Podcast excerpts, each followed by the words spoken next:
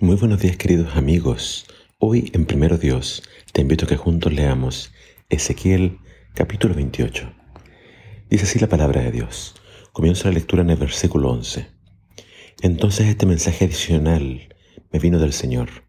Hombre mortal, entona una canción triste por el rey de Tiro. Dile que el Señor Dios dice, Tú eras la perfección de sabiduría y hermosura. Estabas en el Edén en el jardín de Dios. Tu vestidura estaba adornada con toda piedra preciosa, rubí, topacio, diamante, crisólito, onice, jaspe, zafiro, carbunclo y esmeralda, todas tus engastadas en el oro más fino. Ello te fue dado en el día que fuiste creado.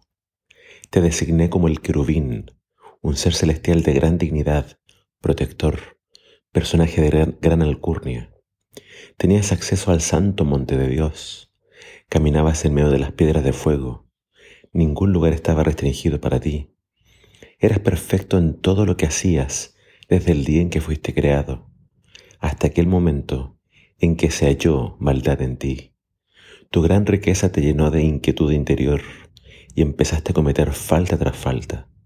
Por tanto yo te eché del monte de Dios como un infractor cualquiera yo te desalojé, oh querubín protector, de ese lugar privilegiado donde habitabas. Se te subieron los humos a causa de toda tu hermosura. Tu sabiduría te volvió engreído y perdiste tu esplendor. Por ello te he echado por los suelos y expuesto tu miserable situación ante la mirada curiosa de los reyes.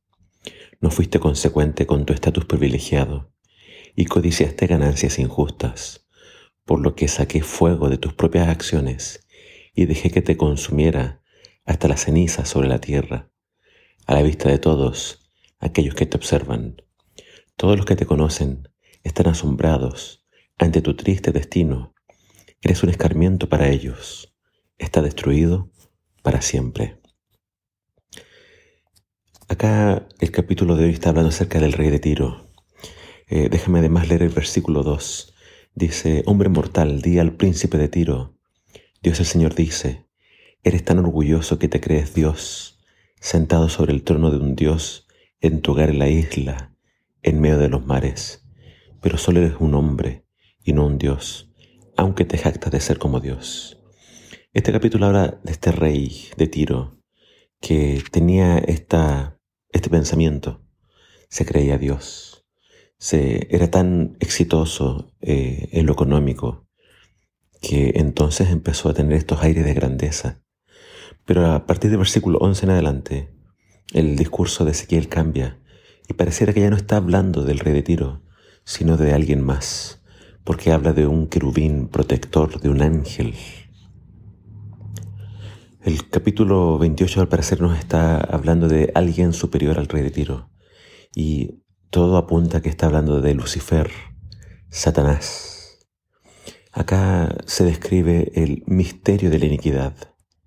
¿Cómo es que este ángel creado por Dios, perfecto, hermoso, cómo es que se convirtió en un ser tan despreciable como Lucifer, como el Satanás? Sin duda que Dios no creó a Lucifer eh, con un desperfecto, no. Acá dice claramente que era perfecto. Pero, ¿por qué cayó? Bueno, es un misterio, es difícil de explicar. Pero acá se nos dan unas pistas. Tenemos que recordar que Dios crea a los hombres y a, los ángeles también con el libre albedrío, es decir, la libertad de elegir. Y este fue un ángel que en un principio obviamente servía y adoraba a Dios, pero después se corrompió. se vio tan hermoso, tan sabio, se le dieron privilegios tan altos porque podía subir al monte de Dios, es decir, al parecer estaba muy, muy cerca de Dios, estaba por sobre los demás ángeles. Y al igual que el rey de Tiro, se empezó a sentir un Dios. Eh, el libro de Isaías nos dice de que él decía en su corazón, subiré más arriba que las estrellas y ahí pondré mi trono. Seré semejante al Altísimo. El problema de Lucifer es entonces que él empezó a codiciar el lugar de Dios. Y como todos le, tenía tantos ángeles que le servían, que, que le seguían, él dijo, yo merezco más, yo necesito estar más arriba. Y esa fue su caída. Dios dice acá lo expulsó del monte. Y después habla de que fue consumido por el fuego. Eso aún está en el futuro. La Biblia nos muestra de que, aunque Lucifer es un enemigo poderoso, es un enemigo que tiene los días contados. Va a ser destruido por el fuego cuando Jesús finalmente haga su obra final. Es interesante entonces que la hermosura, la sabiduría pueden volverse una trampa.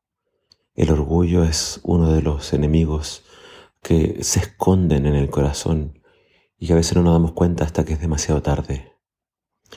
Que el Señor nos ayude a, a siempre tener a Dios en el centro y los dones que recibamos, que siempre reconozcamos que son, son dones de Él y sean para su honra y para su gloria. Que Dios nos ayude a luchar contra el orgullo y contra la vanidad y seamos siempre fieles a Dios. Que Dios te bendiga.